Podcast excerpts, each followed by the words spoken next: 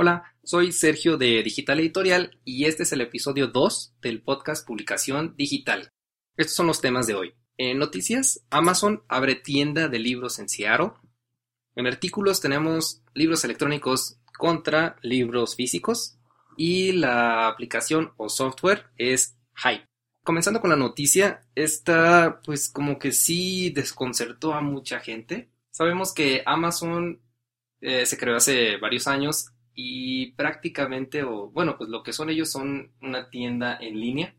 Venden productos físicos como libros, computadoras, etcétera, pero también venden productos digitales como libros electrónicos a través del Kindle. Como muchos sabemos, Amazon tiene ya varios años vendiendo artículos físicos en línea y también digitales.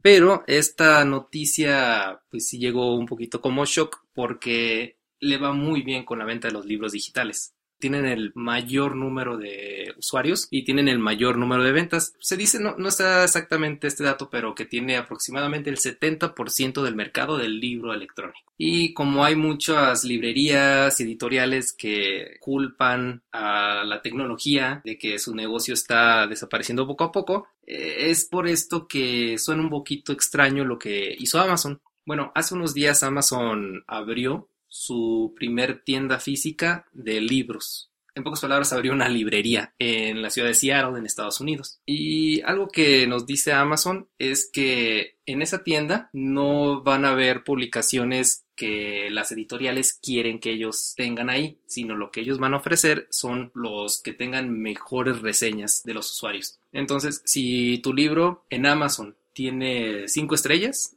en verdad no, no dijeron si de cuatro estrellas para arriba, etcétera, pero supongo que los de cinco estrellas son los que van a estar ahí, que son los que la gente recomienda. Una de las, de las ideas principales de Amazon en esta tienda es que no van a tener sus libros de costado, sino todos van a estar volteando hacia enfrente. Así más o menos como cuando entras a una biblioteca digital o una plataforma en la donde vendan libros digitales que siempre ves la portada de frente, así van a tener su tienda. No está claro si nada más van a vender libros de editoriales o a lo mejor también de independientes, porque hace un tiempo Amazon compró una compañía que se llama Create Space, que básicamente lo que hace es imprimir tus libros y te los manda por correo. Entonces, un autor independiente puede crear su libro, venderlo en Amazon, por ejemplo, en formato digital, y también tiene la opción de meterlo a este programa de Create Space, en donde te da la opción, o bueno, le da la opción al lector de comprar el libro impreso. Entonces, en el momento que tú lo pides, lo imprimen y te lo mandan a tu domicilio. Les menciono esto porque cabe la posibilidad de que en esa tienda no nada más haya libros de las grandes editoriales, sino que también los autores independientes puedan llegar a tener su libro en una de estas tiendas de Amazon. Esa es la única ahorita y no hay planes de abrir otra, pero estoy seguro que si les va bien con esta van a empezar a abrir más. ¿Cómo es la ironía aquí, verdad? Hay librerías que están cerrando como la de Barnes Noble y Amazon está abriendo nuevas. Vamos a ver cómo les va con esto.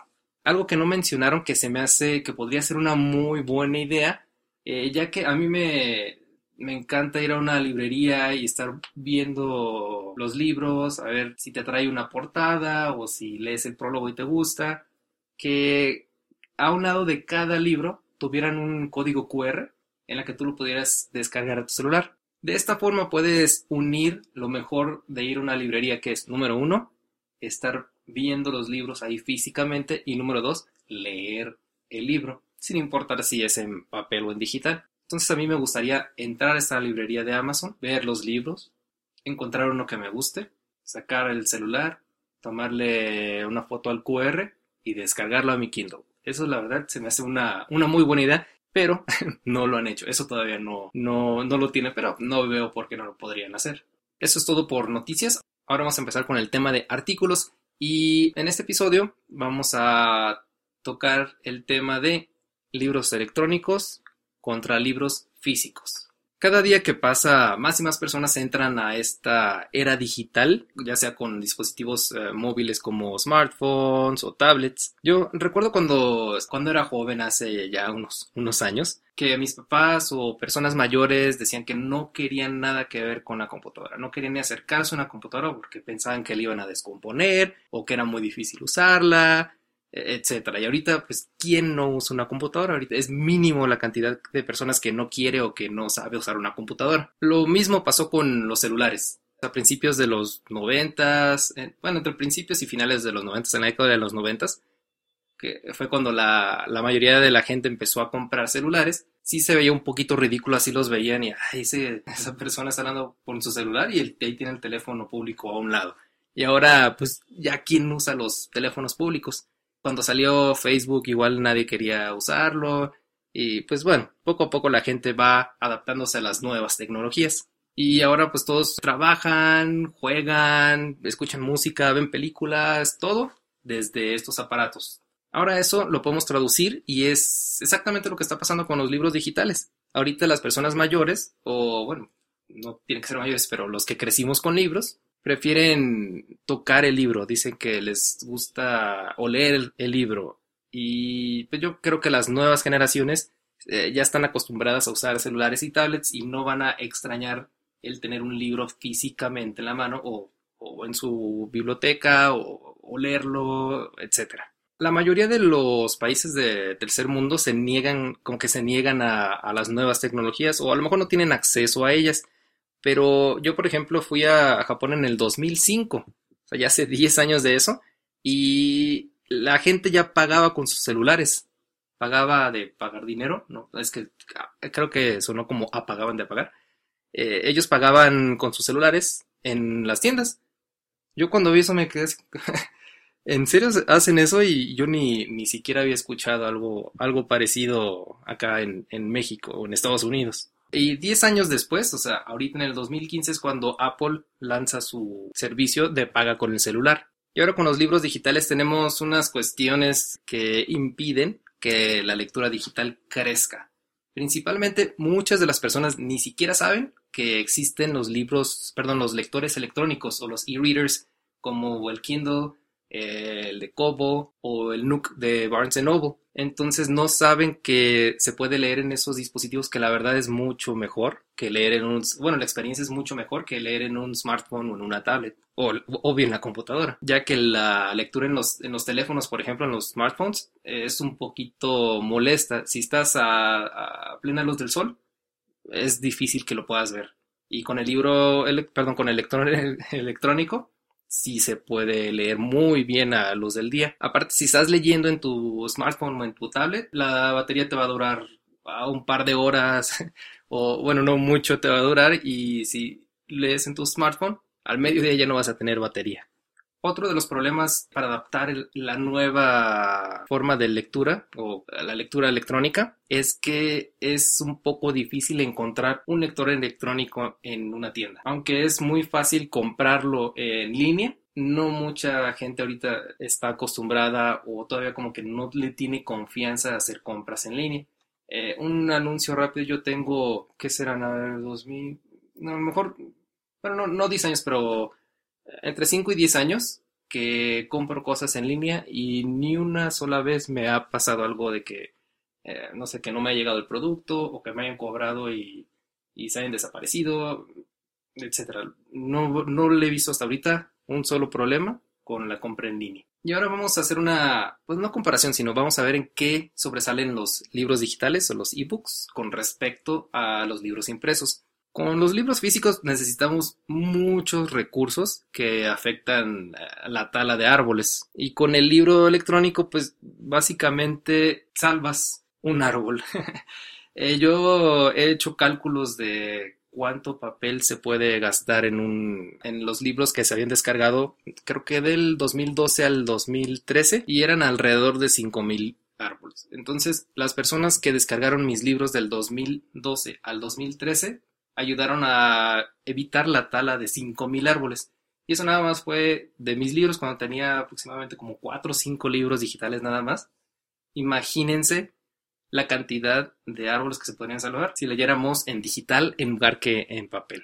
Ah, vamos a tocar otro punto que es la distribución. La distribución física requiere de tiempo y recursos como gasolina o mano de obra de, del chofer y también está limitado a las fronteras. Muchas veces tú mandas a imprimir tu libro y lo puedes distribuir en tu zona o en tu país, pero difícilmente lo vas a encontrar en otro país o en otro continente. Y con el libro electrónico, nada más lo único que necesitas es un clic para obtenerlo, ya sea que tú estés en, un continente y se compre en otro, tú vas a recibir, o bueno, no, no tiene que ser venta a fuerza, puede ser una distribución gratuita, pero a lo que voy con esto es de que tú puedes distribuir tu libro a cualquier parte del mundo y con un solo clic. El siguiente punto es almacenamiento. Imagínate eh, el espacio que ocupan mil libros o un millón de libros, tanto en un almacén como en una librería.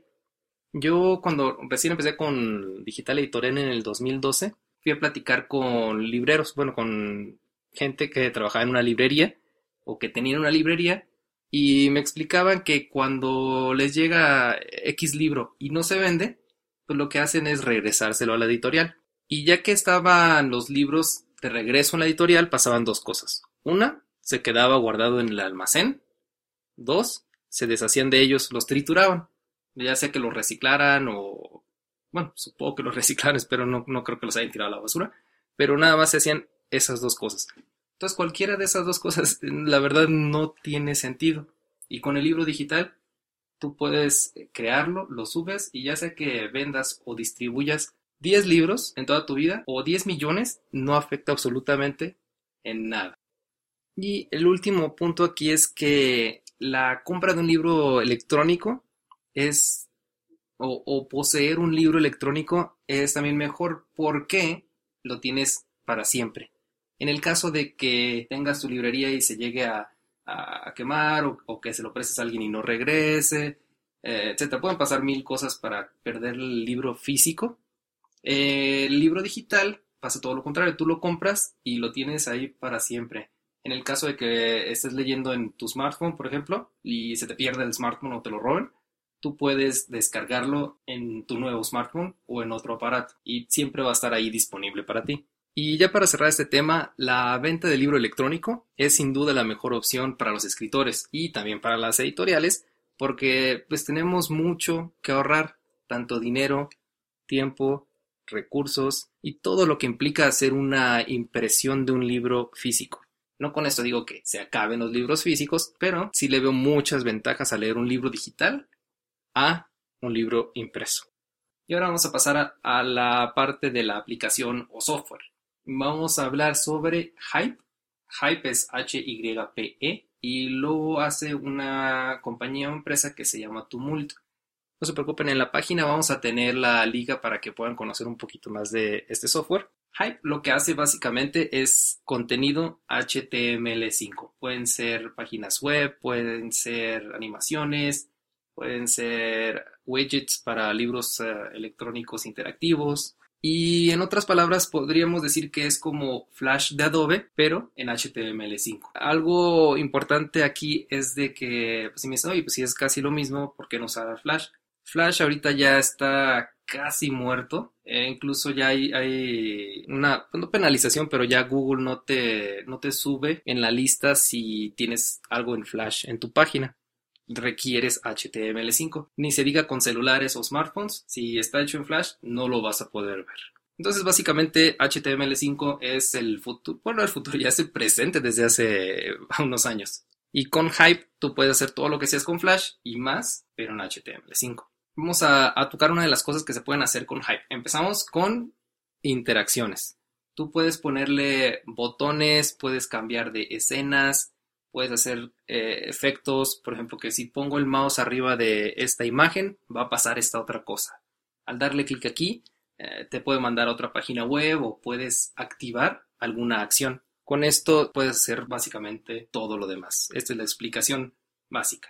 Puedes hacer una página web completa con este software. Hoy yo no te recomiendo si vas a hacer una página muy grande porque pues sí requiere algo de trabajo, pero si vas a hacer una página informativa donde venga, no sé, qué hace tu compañía o, qué haces tú, eh, un formato de contacto, eh, algo de tu trabajo que has hecho, etcétera, sí lo recomiendo ampliamente porque la puedes hacer 100% interactiva. Y el código que genera lo, sí lo registran los buscadores como Google. O sea, no hay problema con eso. No son, bueno, a menos que lo pongas como imagen, pero si lo dejas en texto, lo registra como si fuera una página web normal. También puedes hacer banners interactivos, por ejemplo, si quieres anunciar algo en tu página o anunciar algo en la página de alguien más, puedes hacer, en lugar de dejar una imagen fija, te permite hacer algo de interacciones de ese tipo. Puedes tomar las animaciones o las interacciones e incrustarlas en una aplicación móvil, porque lo que te genera es un código HTML con Java. Puedes hacer presentaciones tipo PowerPoint, pero la diferencia de hacerla con PowerPoint o algún otro software de ese tipo es que tú controlas al 100% lo que pasa. No tienes eh, animaciones ya prediseñadas, sino que tú lo puedes hacer que se mueva de la forma que tú quieras y sí es muy flexible en lo que puedes hacer. Lo último que me gustaría mencionar, hoy se pueden hacer más cosas, pero eso es lo más importante en mi punto de vista, es que puedes hacer lo que se le llama widgets o también lo conocen como mini aplicaciones pero tú las puedes exportar para automáticamente agregárselos a iBooks Author. Eh, iBooks Author, rapidito, es una aplicación para hacer libros interactivos en una Mac. Entonces, con Hype ustedes pueden hacer un cuestionario interactivo o simples interacciones de que si le, si le picas a un botón pasa X cosa. Y la verdad puedes hacer tus libros digitales interactivos mucho más vivos con este tipo de widgets, que como les comento los genera automáticamente. Tú al momento de exportar, nada más le seleccionas que quieres que te lo haga widget para iBooks Author y automáticamente te lo genera. Tú nada más abres iBooks Author, agarras tu widget, lo arrastras y listo. Y la verdad, lo, si estás haciendo tus libros digitales con iBooks Author, este software lo recomiendo al 100%. Te, le va a dar otra vida, le va a dar otro valor al libro digital. Yo llevo usando este software aproximadamente unos 2, 3 años más o menos, pero desde que empecé hasta ahorita, la verdad he visto una evolución este, muy, muy, muy, muy, muy buena, muy notoria. Una de las que más me llamó la atención, más me gustó, fue que antes tú hacías, por ejemplo, una página web. Y tú mientras ibas haciendo la pantalla cada vez más chica, pues todo se quedaba igual. Lo podías poner con porcentajes en lugar de píxeles, pero no era lo mismo. Y en, hace dos versiones sacaron una versión Pro que con esa tú ya puedes controlar los tamaños. Entonces digamos que tú tienes tu página web hecha, bueno, con una anchura de mil píxeles y al momento de ir haciendo la pantalla el navegador más chico, tú puedes controlar que cuando llega a 700 píxeles se cambie el layout. Esto sirve muy bien para tablets. Entonces tú cuando ves esa misma página web en una tablet, ya está con el nuevo diseño que tú ya tenías predefinido desde Hype. Entonces tú todavía le puedes hacer otra más, otro corte más, por ejemplo, en los 400 píxeles. Entonces ya cuando lo ves en, un celular, se ve diferente, se ve como tú lo hayas programado desde Hype. Entonces en tu página web normal, en computadora, se va a de una forma en la tablet se puede ver de otra forma que tú le hayas dicho, sabes que ah, como ya la pantalla es más chica, voy a hacer la letra más grande, voy a hacer los botones en lugar de horizontal, los voy a empezar a hacer vertical. Y en la versión más pequeña para smartphone, puedes hacer otra versión diferente en la que el texto se acomode de una forma que vaya más con el tamaño de un smartphone. Si yo les tuviera que recomendar 10 aplicaciones, esta sería una de esas 10. Bueno, claro, si estás en el mundo eh, eh, de publicación digital, ya sea para hacer libros digitales interactivos, para hacer páginas web, para hacer animaciones, etc. Bueno, esto es todo por hoy en este episodio 2.